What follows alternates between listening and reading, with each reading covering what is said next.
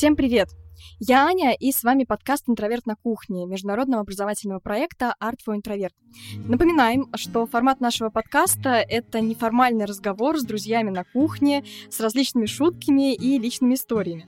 А если вам интересна более строгая подача материала в формате именно лекций или хочется глубже изучить тему, то советуем наш курс про личные границы, как отстаивать свои и не нарушать другие. Посмотреть его и еще сотни других курсов можно, оформив нашу первую образовательную подписку. Их можно смотреть в приложении, где угодно и когда угодно. Мы буквально как Netflix, только делаем вас умнее. Ссылка в описании подкаста. Ну а сегодняшняя наша тема такая очень актуальная, я считаю, очень злободневная. А, чему плохому нас научила школа? Все мы там были, все мы чему-то плохому научились, я уверена. Хочется думать, что не только плохому, но и плохому в том числе. Сегодня с вами я, Аня, лектор по кино, киновед-сценарист. Э, со мной сегодня София, наш э, лектор по психологии. Всем привет. Да, я очень рада этому подкасту, потому что мне есть что сказать. Звучит интригующе. Да, я думаю, что в школе были все, все знают, что это такое и сегодня будет много интересных историй. Да, ну и, конечно, Соня, как психолог, сможет тоже давать э, экспертный комментарий на этот счет. Да. Еще один а, сегодняшний наш гость, наша замечательная Катя, лектор по литературе и человек непосредственно связанный все еще с а, школьным образованием, а, человек, который преподавал в школе и, в общем-то, знает всю эту систему, наверное, более подробно изнутри уже как взрослый человек. Потому что я-то, ну, не помню, когда я заходила последний раз в школу. Всем привет, да, очень рада быть на этом подкасте, потому что, во-первых, мне есть что сказать, во-вторых, мне всегда есть что вспомнить, и, к сожалению, не могу этого забыть. Я бы очень хотела. У меня было три школы в моей жизни, где я сама училась, и потом еще несколько школ, где я работала. Так что мне правда есть о чем поделиться. А, ну, и, наверное, начать стоит с такого понятного вопроса. Я уже думаю, понимаю, как вы на него ответите, но тем не менее. А нравилась ли вам школа? Если нравилось, то чем? Если не нравилось, то чем? А, может быть, были какие-то для вас плюсы и минусы? Ну вот просто так в двух предложениях а, про вашу ваше впечатление от школьной жизни. Ужасно. Все, да, точка. Что тут объяснять? Понимаете, школьные года — это то, что нам не всегда говорили. Ты еще будешь вспоминать о них, ты будешь плакать, как там было круто, и молить богов вернуться в школу. Я думаю, как хорошо, что до сих пор, я думаю, как хорошо, что это все закончилось. Это были 11 лет ада. просто ада, потому что выгоревшие преподаватели, напрочь выгоревшие, которым не нравится свой предмет, которым не нравится учить преподавать, которым не нравятся ученики, и ты все это чувствуешь, на себя так в себя впитываешь, потому что ты еще ребенок, ты еще не выстроил этих самых личных границ, ты впитываешься это, и выходишь, и после школы меня отбило все желание учиться. Хотя должно было быть ровным счетом наоборот. А, ну, да. как бы да, в идеальном случае. Катя, что у тебя? Мне на самом деле очень нравилось именно учиться, мне очень нравилось узнавать новое всегда. Но э, у меня, я была так называемая одаренная девочка, и в связи с этим я сталкивалась с тремя страшными проблемами. Первое — это система, школьная, постсоветская система, которая выбивает из тебя всю одаренность и желание учиться просто, напрочь. А потом у меня были серьезные проблемы с социализацией. И если бы я знала о том, что такое личные границы, как, э, как их отстаивать, моя жизнь была бы намного счастливее. Ну и, конечно, родители, которые очень хотели, чтобы я, поскольку я была э, условно одаренная, прыгала выше головы все время. Вот, но поскольку у нас тема все-таки не родительская сегодня, мы оставим это за скобками, а мне хочется именно сосредоточить внимание на вот этой проблеме школьной системы, а, которая на самом деле, как я считаю, уродует человека. Сегодня Но она настолько законсервированная, вот как да. вообще ничего не меняется в этом плане. И да, я считаю, что это неправильно, согласна с тобой. Аня, у тебя как бы... А, у меня вообще, я тот человек, который э, ходил в школу, в которую ходила старшая сестра, а перед старшей сестрой в эту же школу ходила мама. Ну, вы знаете, вот э, в этом плане mm-hmm. я такой тоже очень консерватор, э, очень консерватор, да. А, при этом у меня тоже все было непросто в школе. А, при, ну, как бы первые 9 лет я училась 11, я так, ну, понимаю, все мы здесь учились 11 классов, и а, первые 9 лет мне давались очень тяжело, точнее, даже если начальная школа была вполне себе приятным, кстати, местом. У меня была замечательная первая учительница. Она нам ставила трогательные надписи в тетради из серии 5 с плюсом. Умница, молодец, спасибо. Вот, она говорила нам спасибо за какие-то классные работы и прям писала это в тетрадках. Это все было очень мило. Мы потом собирались на переменах с девочками и сравнивали, у кого больше спасибо в тетрадках. Вот. А, Работали за спасибо. Точно то самое. А, ну вот, и, собственно, первые четыре года были очень даже неплохими, можно сказать, хорошими.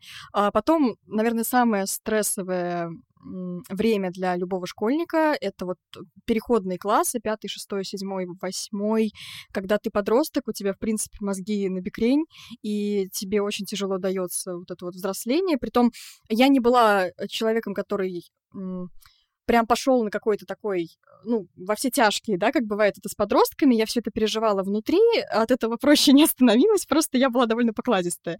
Вот, а, и вот эти вот э, годы с пятого по девятый было действительно очень тяжело, и все вот эти вот э, учителя, которые очень сильно выгорели, и некоторые проблемы с социализацией, и даже были такие моменты, пару раз, но были, когда я э, шла в школу с утра, доходила, там, типа, мне оставался буквально дворик, а, я разворачивалась и шла обратно домой. Мне так не хотелось школу, что я просто не доходила до нее пару раз. Вот, и при этом 10-11, а, когда у нас уже немножко поменялся класс, многие ушли, и вот всех оставшихся соединили в а, один, это было классное время на самом деле. А вот, не знаю, либо я как-то тоже наконец-то пережила вот этот вот подростковый кризис, а, либо люди вокруг поменялись немножечко, потому что класс снова собрался. Скорее всего, все наложилось, и я могу сказать, что вот эти два года, они действительно были клевые. А почему? Наверное, как раз потому, что я на тот момент уже научилась э, отстаивать определенным образом свои личные границы. Я уже понимала, что мне нужно от школы, что не нужно. Нашла такую же подругу, и мы просто вот как бы развлекались как могли. Интересная ситуация. У нас э, был очень, была очень странная параллель в плане того, что кто-то, очень, скажем так, богатый и влиятельный в Перми, сделал для своего ребенка хоккейный класс. В нашей параллели там было, ну, то есть у нас два класса обычных людей один класс чисто мальчики-хоккеисты, вот прямо просто хоккейная команда. Это они, когда учебник из класс из одного угла класса в другой перекатывают на Да, и такие, реально, хоккеисты, вот вам стоит хоккей. а, и этот класс хоккейный был у нас, ну, всю среднюю школу точно, после девятого его расформировали, и этих хоккеистов по нашим классам. Вы представляете, что такое люди, которые вот в своей какой-то мужской компании всю жизнь воспитывались, и они пришли там, где, ну, от них требуют что-то знать. Потому что все равно mm-hmm. хоккейной команде, типа, вот честь школы, это как в американских этих фильмах. Ага, ага. Тоже вы везде выступаете за нашу школу и так далее. А тут пришлось думать. И это были самые те люди, которые булили больше всех. Ну, то есть это прямо люди, которые было очень тяжело влиться в коллектив. Мне кажется, не до конца так этого и не сделали. Ну да, конечно, это немножко другая совсем структура и обучения, и отношений в их коллективе, наверное, была. Абсолютно. А, да. Предлагаю по чайку. Но мне хочется на самом деле начать, наверное, с самых первых классов. Давайте пойдем по градации. А, хочется отметить такой э, интересный факт психологический о том, что как раз-таки с 7 лет, ну, когда ребенок идет в первую школу, для него родители становятся не самыми важными людьми в его жизни. До 7 лет мама, папа это самые важные, самые значимые люди. Потом это идет классный руководитель. Появляется новый человек в жизни ребенка, который, на которого ребенку хочется равняться.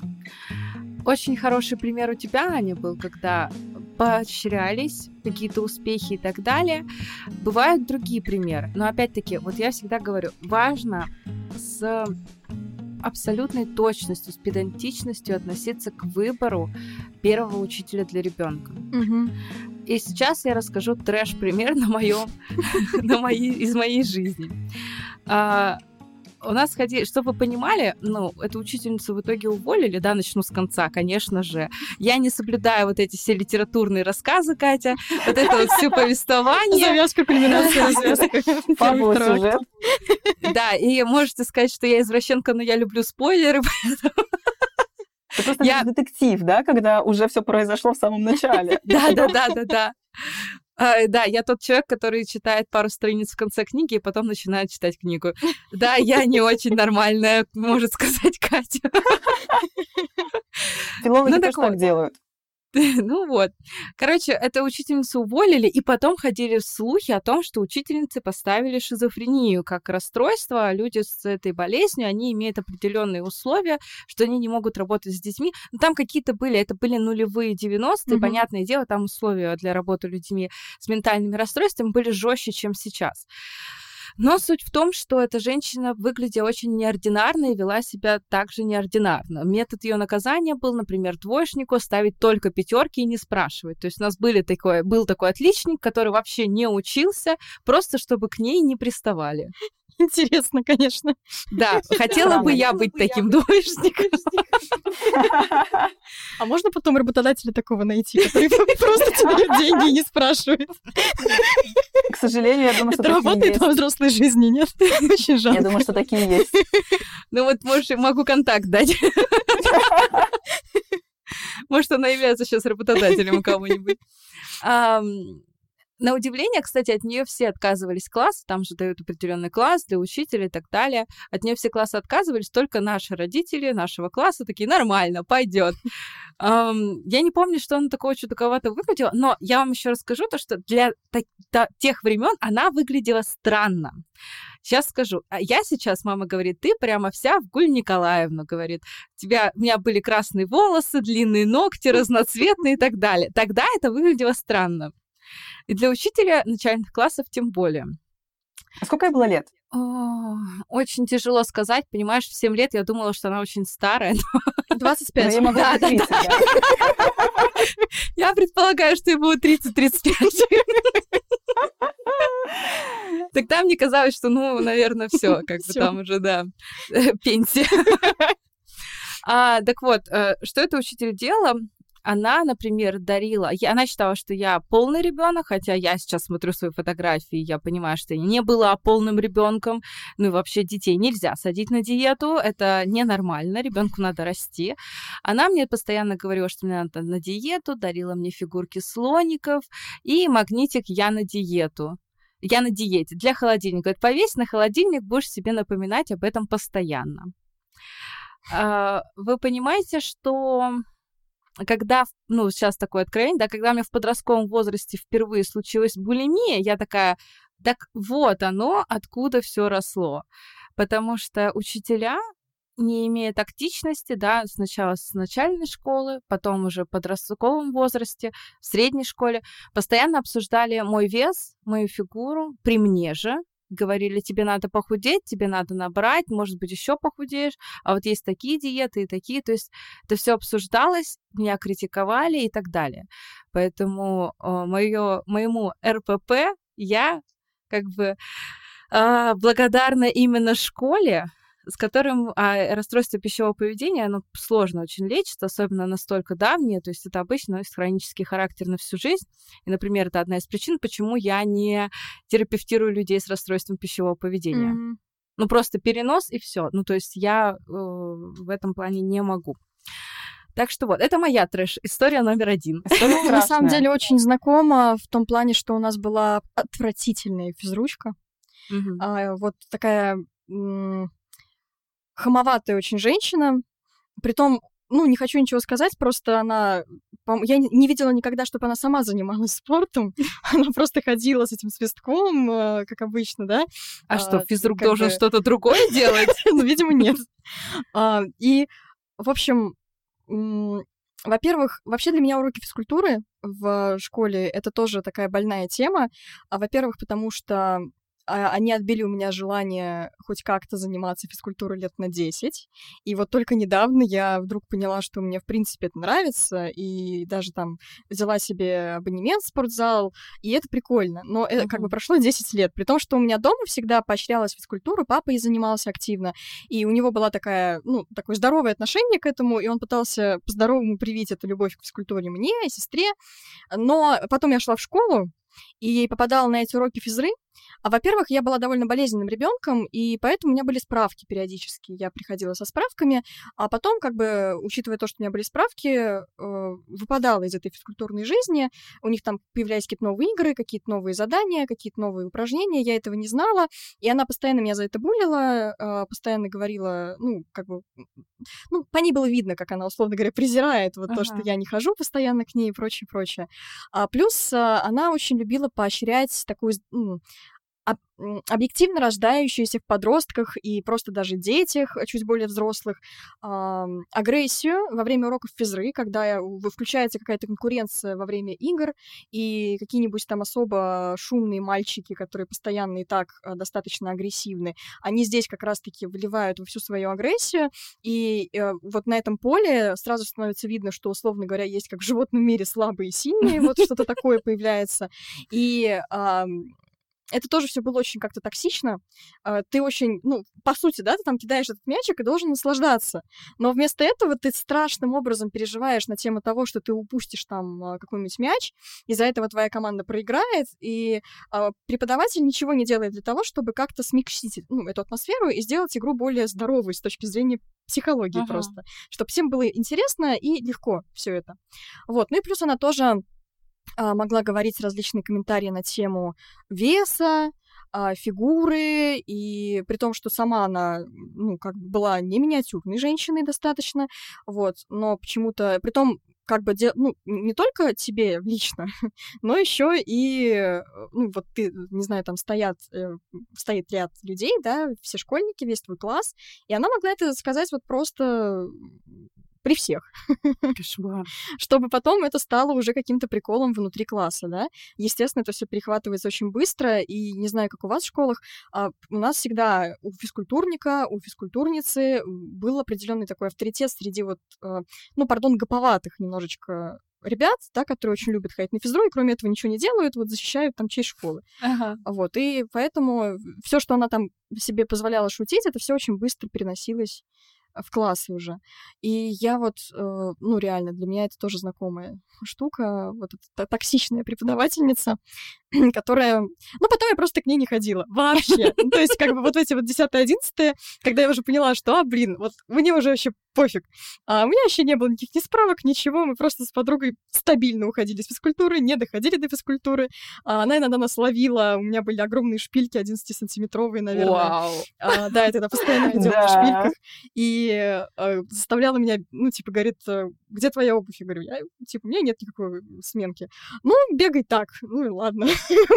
Пробежала, в общем, круг на этих шпильках. Она говорит, все, все, все, Макарова, нельзя. Вот, я не знаю, каким образом у меня при этом в аттестате стоит 4. Мне кажется, что в какой-то момент вот в этих десятых, одиннадцатых она просто э, в, в наших постоянных с подругой побегах и в нас увидела каких-то достойных соперников. На шпильках на шпильках. Потому что нам ставили тройки по физре в целом. У нас есть люди, у которых в аттестате стоит 3. Мы, при том, чтобы два года там были, наверное, два раза, стоит 4.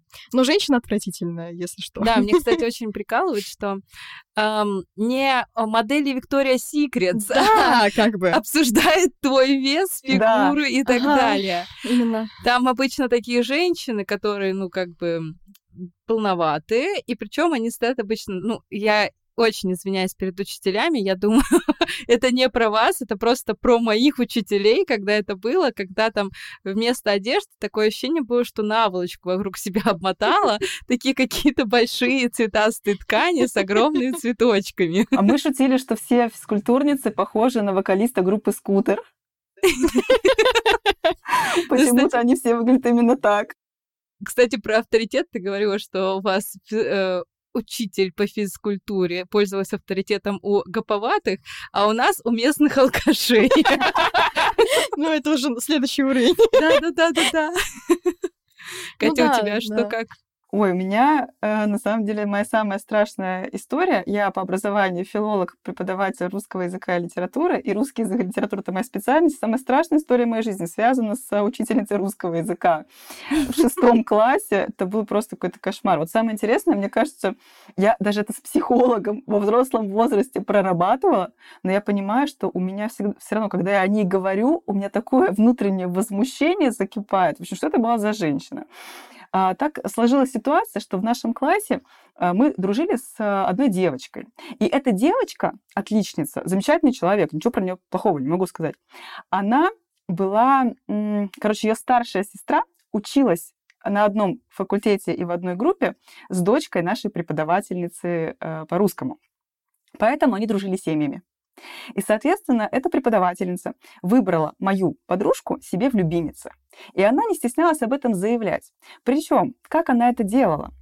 Она э, а, ее всегда хвалила в сопоставлении со мной. И звучало это примерно следующим образом. Ну, Катя, конечно, способная, но за способности я только не буду ставить оценки. Она постоянно тыкала мне этим в глаза. Типа, ну да, Катя, конечно, у нас э, способная, но способности оценки ставить не буду. А вот Ира, а Ира сидит рядом со мной за одной партой, мы все время вместе ходим. А вот Ира — это лучшая ученица. Я, знаете, я причем дословно цитирую. У меня это настолько вот в подкорке. Ира это лучшая ученица. Вот как она все замечательно делает. Вот как она прекрасно, как у нее почерк. Просто посмотрите. Брала ее тетрадку, могла развернуть, всем показать. Я сижу рядом, думаю, ах ты, злобная ты, Наталья Петровна. Уж извините, по имени отчеству назову. Вот. Но, э, короче, вот это вот все было. А еще там был один бонус важный, что если ты э, делаешь классную работу на пятерку, а потом за домашнюю получаешь пятерку, то тебя освобождают от домашки. И в, те времена, когда я делала домашку, я частенько получала за нее пятерки. Ну, у меня, знаете, бывали там описки какие-то, я могла получить четыре. Мне было тоже вообще безразлично это. Вот. Но как-то раз была совершенно жуткая ситуация, которая довела меня до истерики. Потому что я получила 5-5, меня освободили от домашки, ну и, соответственно, я не сделала. И начинается урок примерно с следующего. Она выходит на, в центр класса и говорит, ну, что я могу сказать? Катя опять, как обычно, не сделала домашнюю работу. Я вообще не знаю просто, что с этим делать.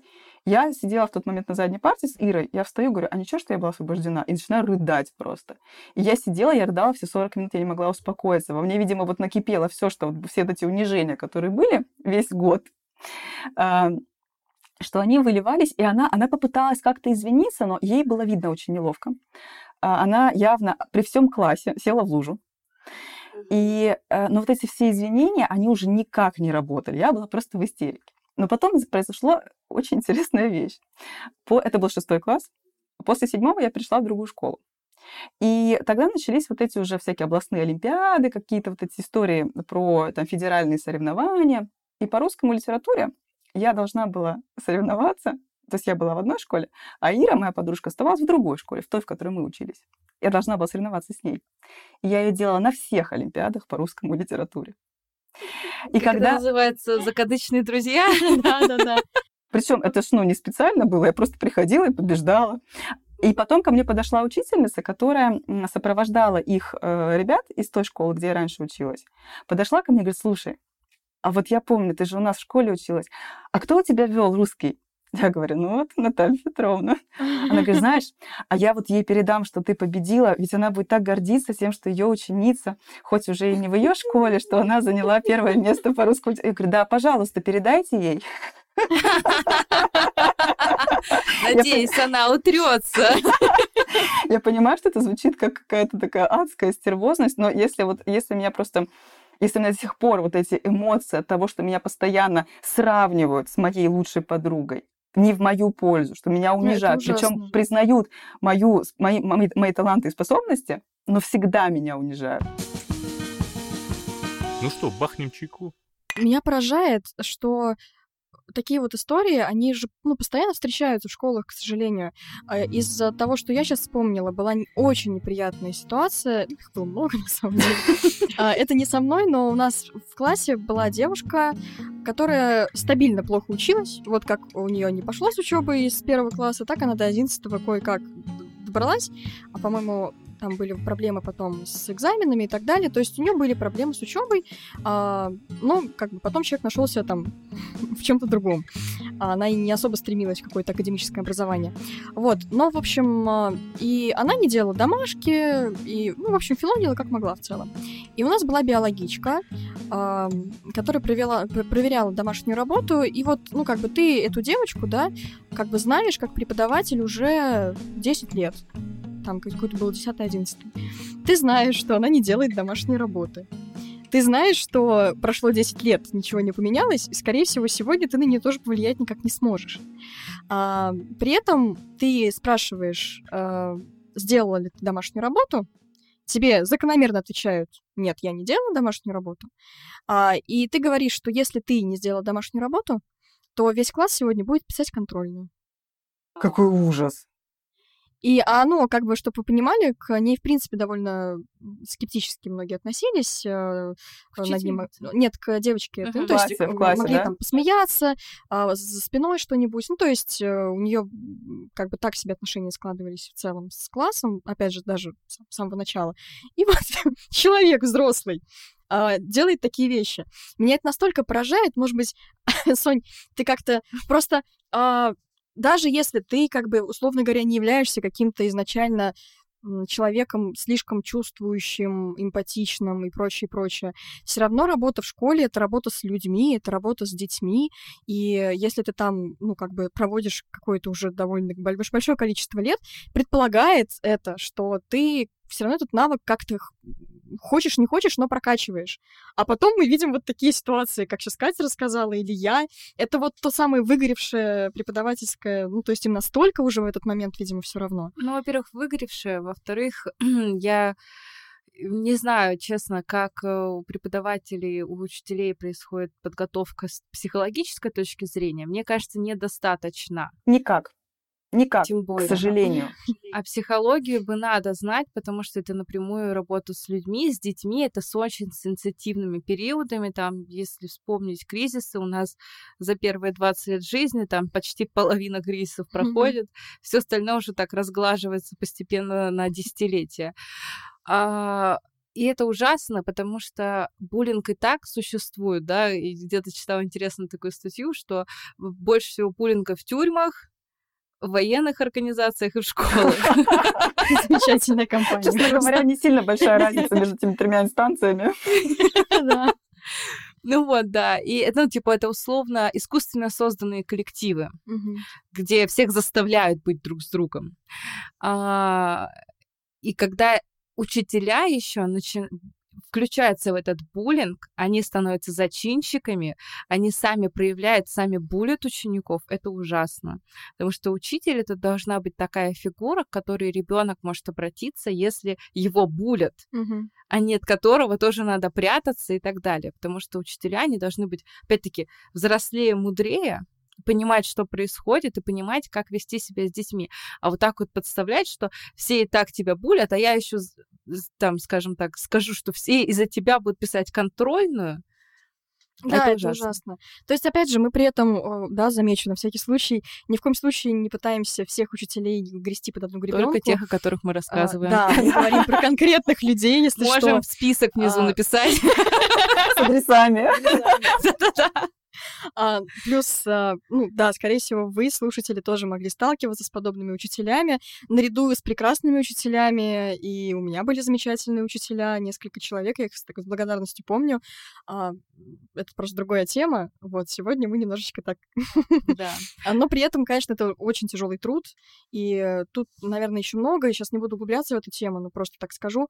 А, Конечно, тут много социального в плане, когда ты работаешь э, просто как вол а, в этой школе, где тебя никто особо не уважает, где у тебя проблемы с классами, а, подростки агрессивные, потому что они такие по природе. Эти стопки тетрадей, которые надо проверить О. а, бесконечные, и при этом, ну, сколько они получают, мы, к сожалению, все примерно там среднюю по палате знаем, да, если не иметь в виду Москву, Петербург, например, Ага. вот, так что вот, вот, Катя, наверное, есть сказать, э, что на эту тему тоже. Да, мне есть что сказать. И нас- Кроме того, у меня же мама учитель. Это важно в средней школе а, всю жизнь. А, Я хотела сказать еще, что самое страшное, наверное, вещь, которая есть, э, продолжает, наверное, доживать, потому что я замечаю, что это все-таки меняется. В школьной системе это полное отрицание эмоционального интеллекта со стороны учащихся и со стороны, конечно же, э, самих педагогов, потому что э, эмоции обесцениваются. Ну, то есть, например, вот в той ситуации, когда там разрыдалась, мне стали, ну все, успокойся, ну что ты? То есть, или потом, когда какие-то конфликты между детьми, ну, понятно, что у нас там часто подростков за людей-то не считают, так как бы это личинка личности, вот, то есть пытаются все их э, эмоциональные вот эти реакции свести к нулю, обесценить, говорить, что это ничего серьезного, давай учись лучше. Ты давай сосредоточься на другом. А вот это все ерунда. Но самое страшное, что точно так же и учителя свои собственные эмоции предпочитают игнорировать. И срываются на своих домашних, я это видела часто, либо срываются на учениках. То есть вот эта система, которая пытается людей муштровать, которая пытается... По сути, ведь мы работаем с людьми, но то, как это все построено, оно вообще не про человечность. Вообще нет, это правда. И это как-то прямо даже жутковато. А параллельно, ну, я про свой предмет скажу, да, там литература, она про гуманистические ценности, про внимание к другому, про разные такие сложные на самом деле проблемы, тоже связанные с эмоциональностью, с тем, как мы живем в этом мире, в социуме.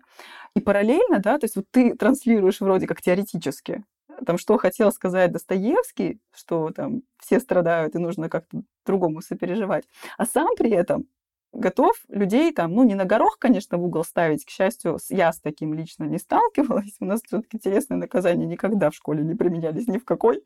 Но я знаю, что есть такие учителя, которые не гнушаются этим. Это, правда, совсем страшный случай, но вот, то есть какие-то такие вещи, настолько все это противоречиво. И мне кажется, что должен быть психологический надзор, скажем так, психологическая гигиена в рамках школы для учителей не только для учеников, потому что есть всегда школьный психолог. Открою тайну, да, есть школьные психологи. А, я какое-то время, знаете, такая думаю, надо, ну, хочется помочь там, учителям, школьникам, всем mm-hmm. хочется наладить эту систему.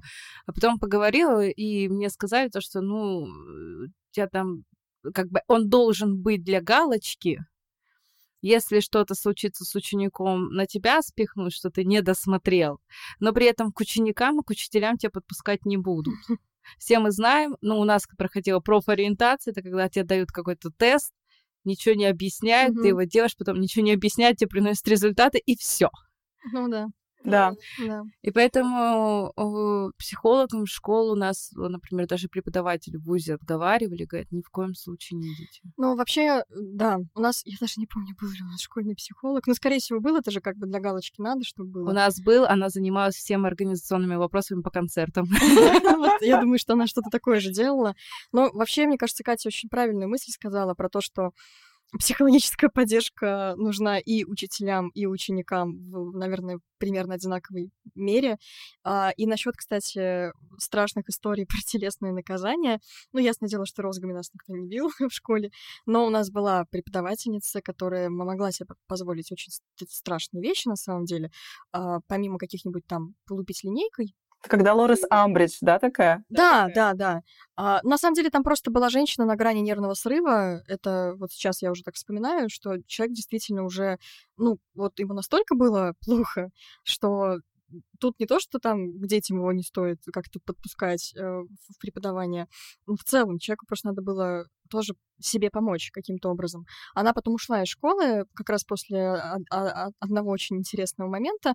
Следующая тема, вот просто я сейчас перейду как раз через эту историю, по поводу того, что школа, ну вот, э, вот это нечеловечная немножко, к сожалению, история, что будь как все, будь каким-то условно правильным, хотя нам никто никогда да. не объясняет, что конкретно такое быть правильным, но мы все с этой мыслью как бы в школу ходили, я думаю.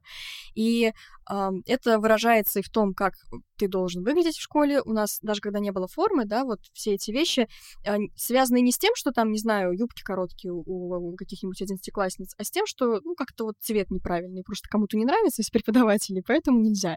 Или прическа у тебя не такая. А, это связано и, например, с теми же уроками литературы. Тут тоже, я думаю, будет что сказать на тему того, как преподается литература, и на тему того, как там а, пропагандируется очень часто какая-то отдельная позиция учителя, она правильная, все остальное неправильно. И... Ненавидела за это литературу. Почему да, я да. не могу напи... напишите сочинение о том, как вы видите это произведение. Ты пишешь свое видение, да. свой смысл, что ты неправильно. Да что значит неправильно? Да, да, да. Как мое мнение может быть неправильно? Я же не говорю о том, что так автор думал. Да. Это мое мнение. Вообще не понимаю, Катя. Разберись с этим. Я думаю, мы реально еще как бы по литературе тут пройдемся школьной. Просто расскажу эту дикую историю, как эта несчастная женщина, которая преподавала у нас одно время алгебру и била линейками, она потом а, в В-классе у нас был мальчик, которого все гонобили. Это был такой прям настоящий буллинг. А, я училась в А, поэтому до меня это доносилось так где-то там.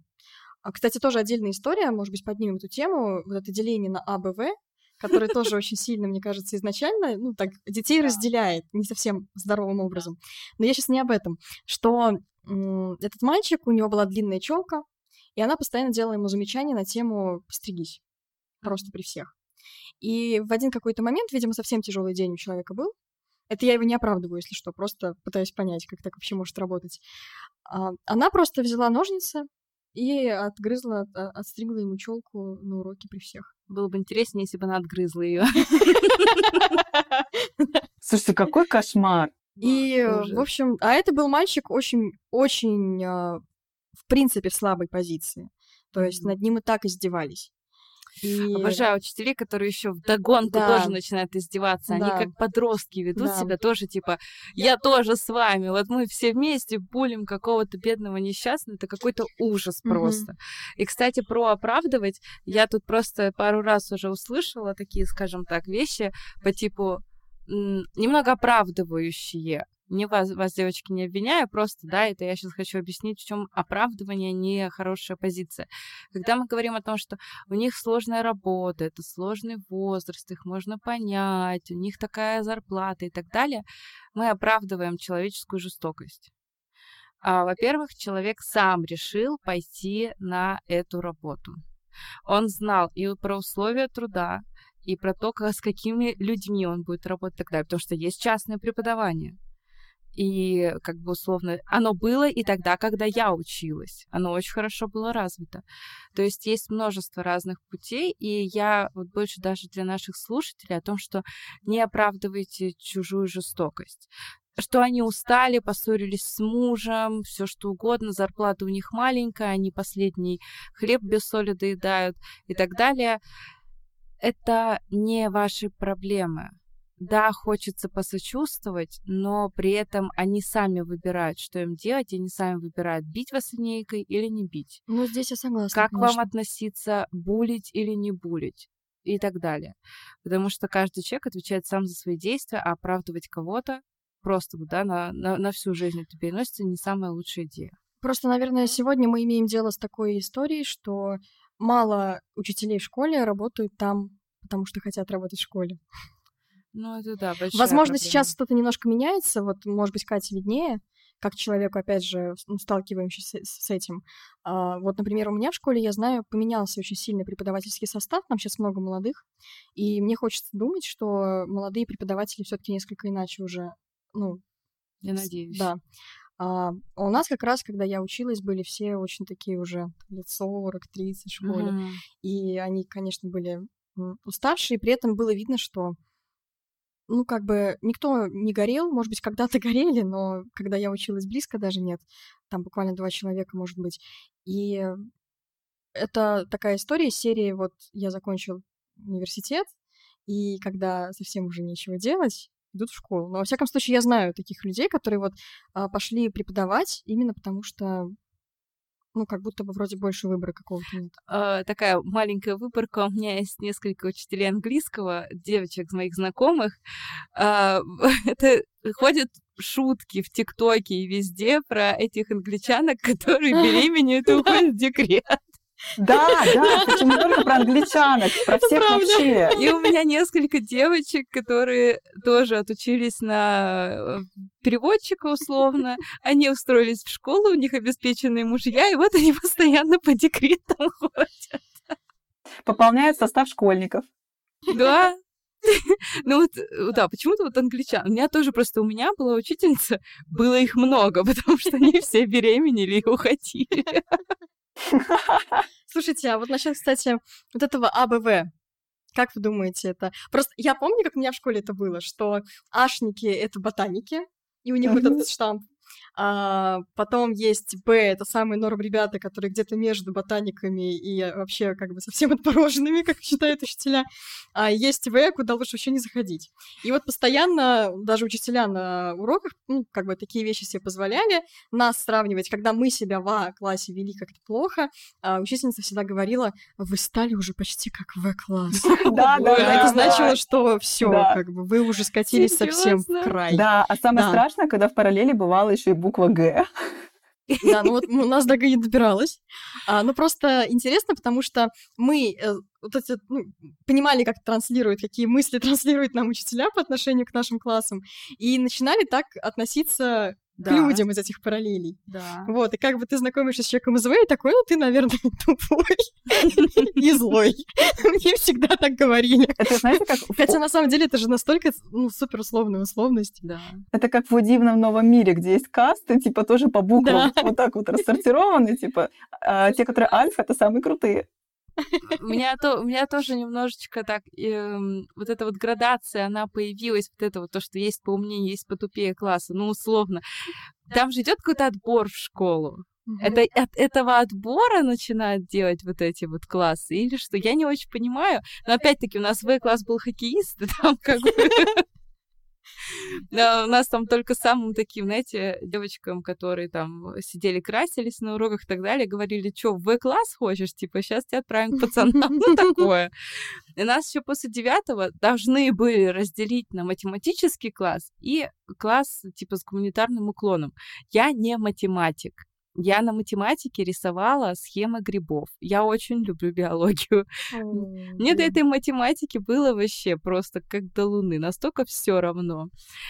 И я каким-то образом оказалась в математическом классе, потому что нас никто не спрашивал, какой мы хотим. И вы представьте мне человеку, которому вообще математика это неинтересно. Я хотела заниматься биологией, химией, мне математикой заставляли заниматься.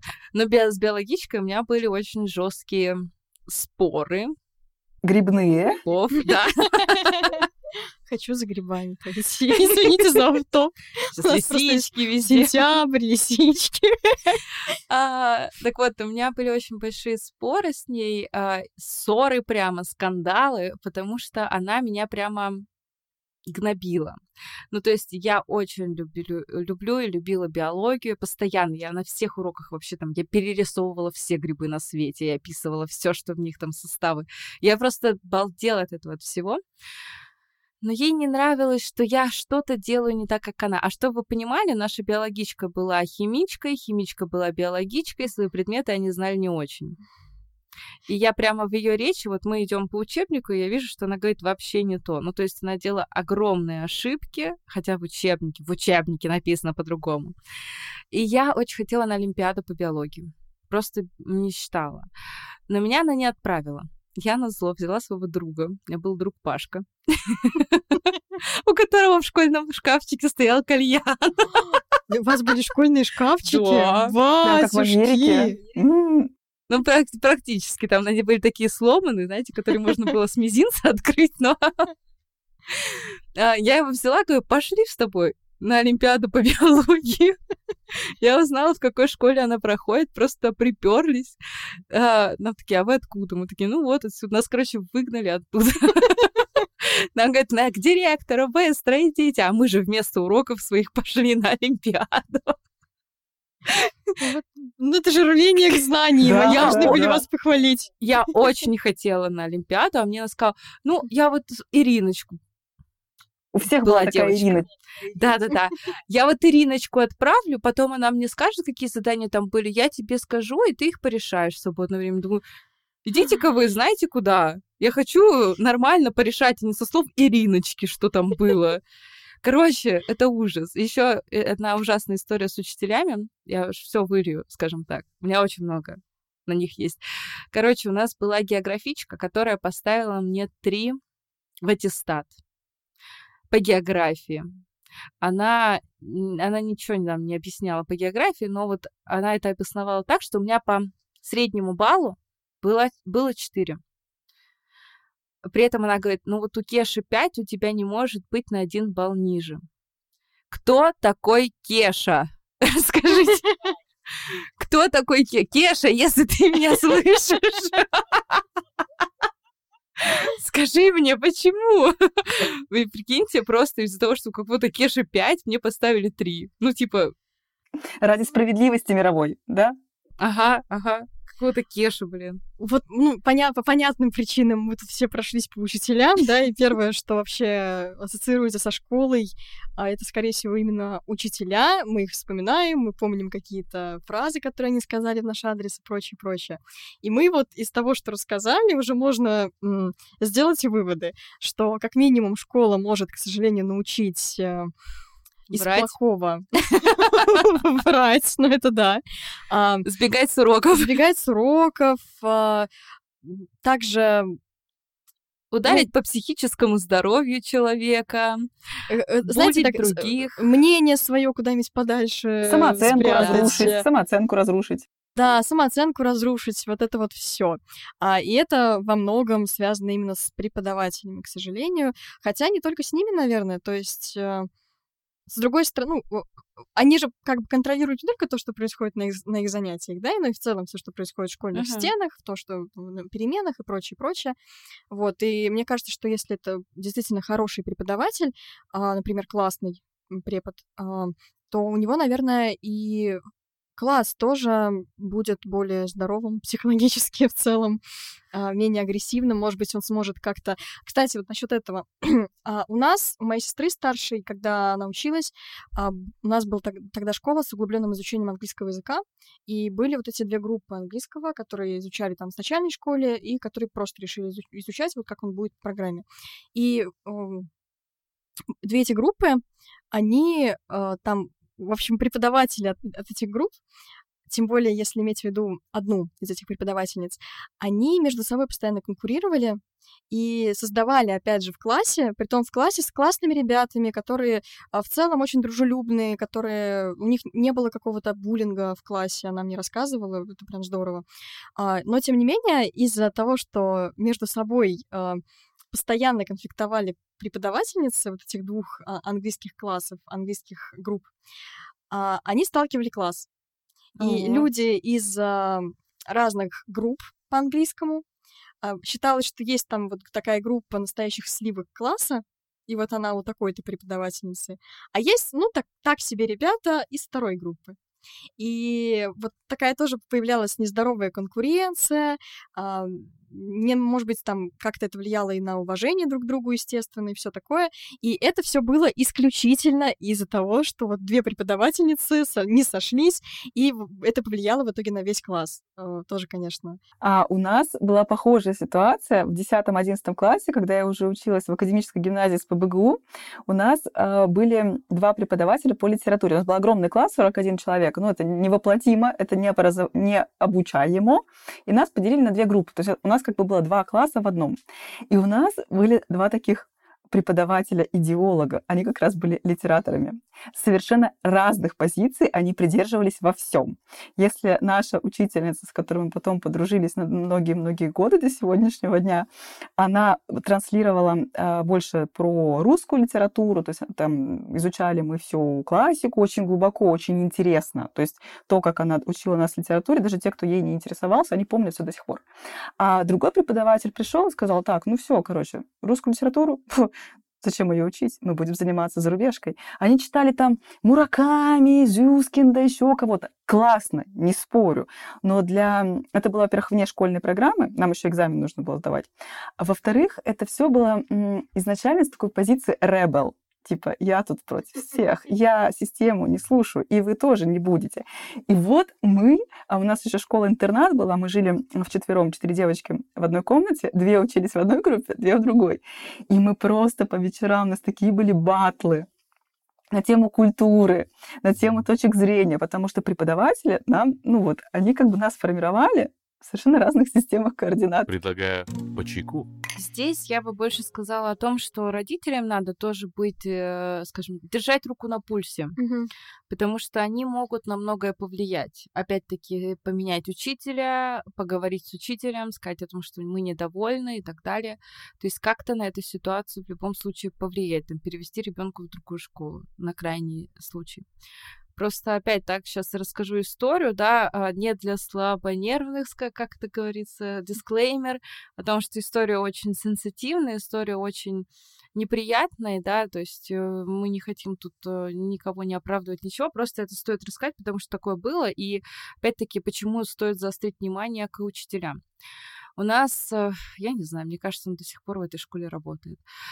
Был э, преподаватель, мужчина, по физике, который а, любил писать маленьким девочкам. Насколько маленьким? Контакт- Ну, например, писал, он мне писал, я была в классе в шестом-седьмом. Какой Ну, то есть кошмар. такие прямо Какой ужас. Какой ужас. А, да, там я, я по, там ничего не было, никаких ни фотографий, ничего, но и кажется, ой, внимание со стороны учителя, прикольно. А, ну, по факту сейчас во взрослом возрасте понимаю, что, ну, это странно, когда спрашивает взрослый дяденька, ну, как у тебя дела? Ой, у тебя сегодня помада такая была интересная на губах и Ой, так это далее. ужасно. И все, что я как понимаю, это все вскрылось каким-то образом, не через моих родителей, но каким-то образом вскрылось.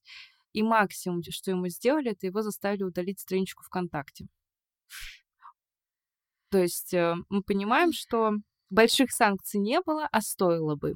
А стоило бы. Ну вот, да, это, конечно... А я, к счастью, не помню таких историй из своей школы. У нас тоже был учитель физик. Ну, у многих, наверное, был именно физик-мужчина. Мгм. А как так складыва- складывается тоже часто.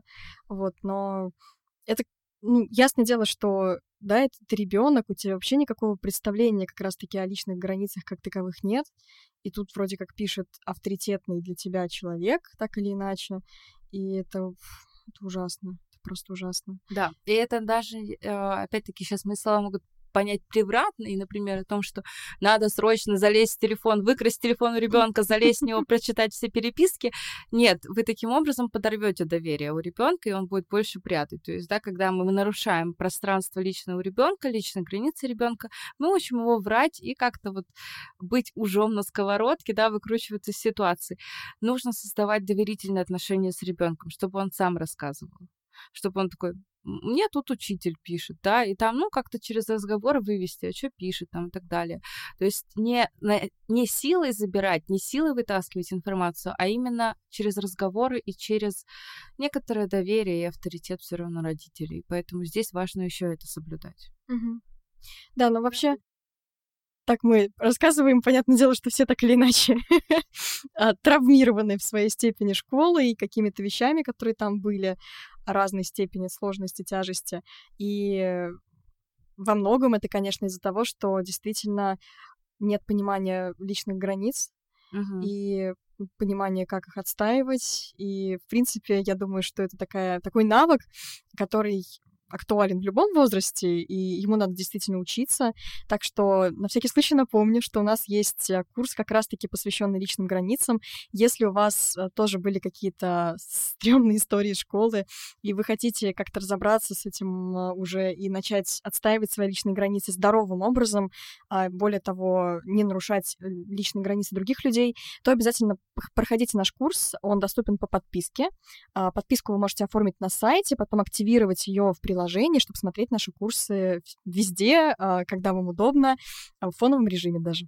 Да, опять-таки, если вдруг у вас есть дети, и вы сейчас так слушаете наши истории, думаете, как мне оградить ребенка от всего этого, тоже советую курс по личным границам. Вы так и свои выстроите, и ребенку поможете это сделать, чтобы он а, был, скажем так, с такой с опорой и защитой и смог противостоять всему буллингу и всей жести, которая происходит в школе периодически.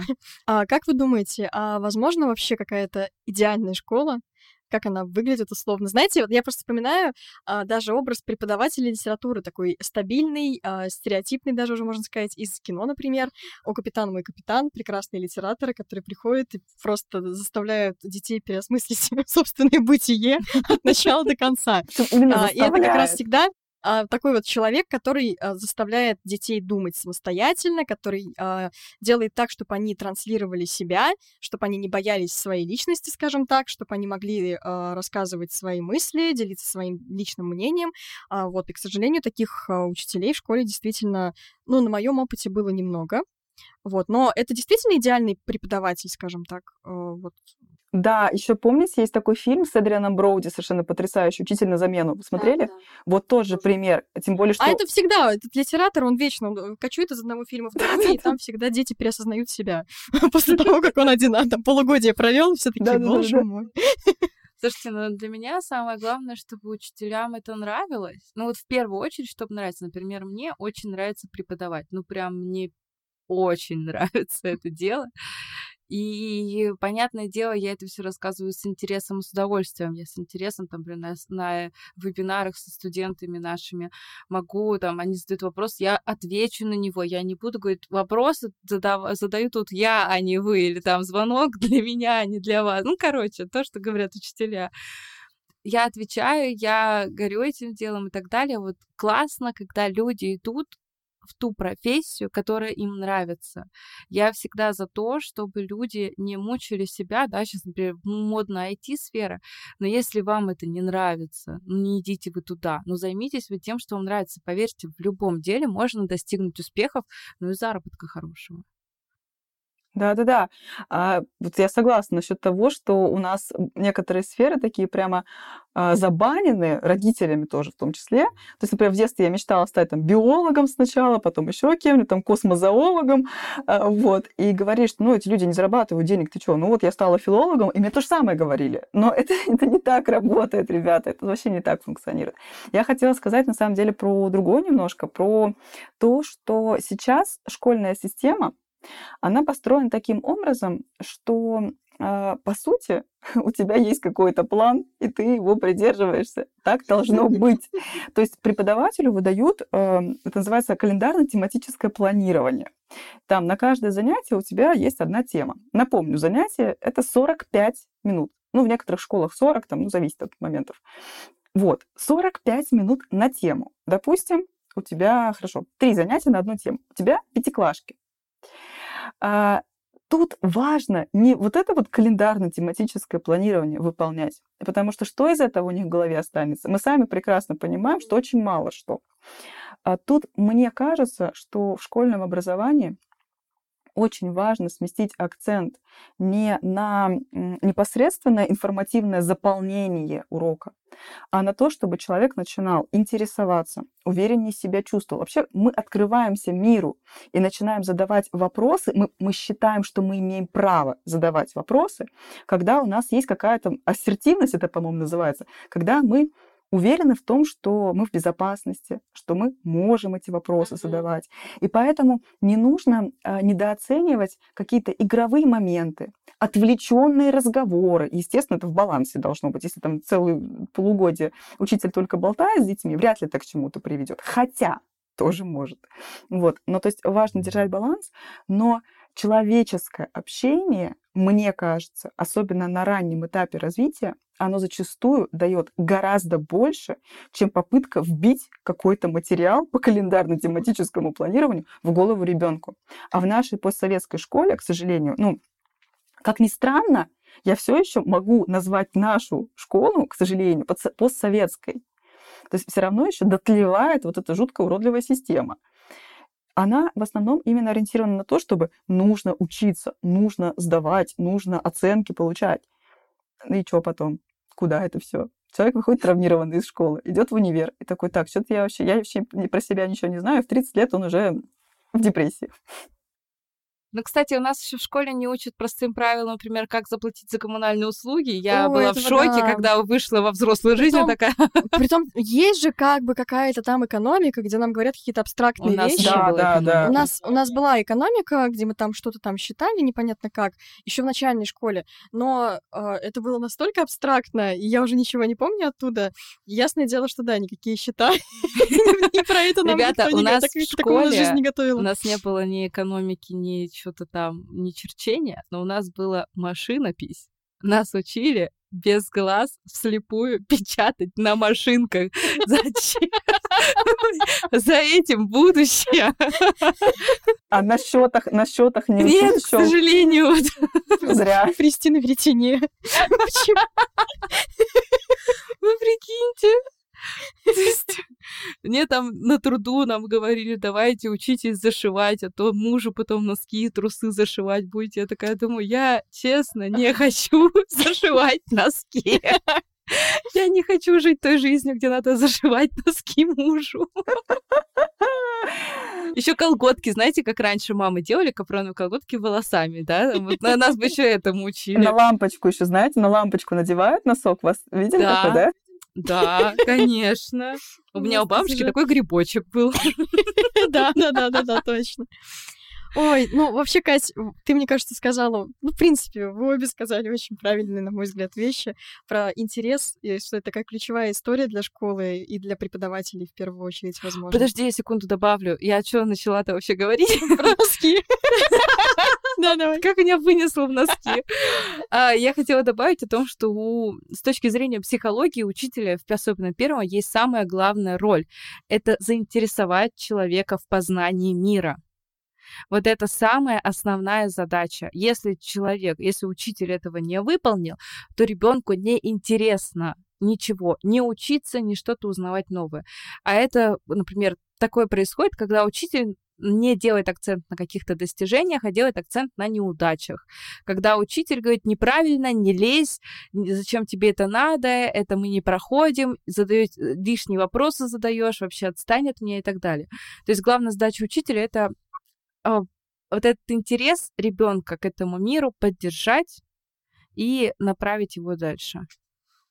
Ну да, и тогда школа будет учить неплохому, или, во всяком случае, в первую очередь неплохому, а как раз-таки вот этому умению интересоваться жизнью, в конце концов, Мгм. интересоваться миром. А, К счастью, у меня были преподаватели, которые со своей стороны, со своего предмета хотя бы действительно давали такую возможность заинтересоваться. Не все, но э, хорошо, что такое встречается все Один, да. Не все, но один. Да, ну, а, в целом, мне кажется, что мы сегодня достаточно так объемно Да. повспоминали всякие а, Это прям, прям школьные- реально воспоминания. Подкаст о воспоминаниях. Да, ну, а, кстати, друзья, тоже можете вспомнить какие-то свои а, истории из школы. Пишите их в комментариях обязательно. А, Вспоминайте своих преподавателей. А, Если хотите, плохих мы вместе поругаемся. Если хотите, то, наоборот, любимого преподавателя, которого вы с благодарностью вспоминаете.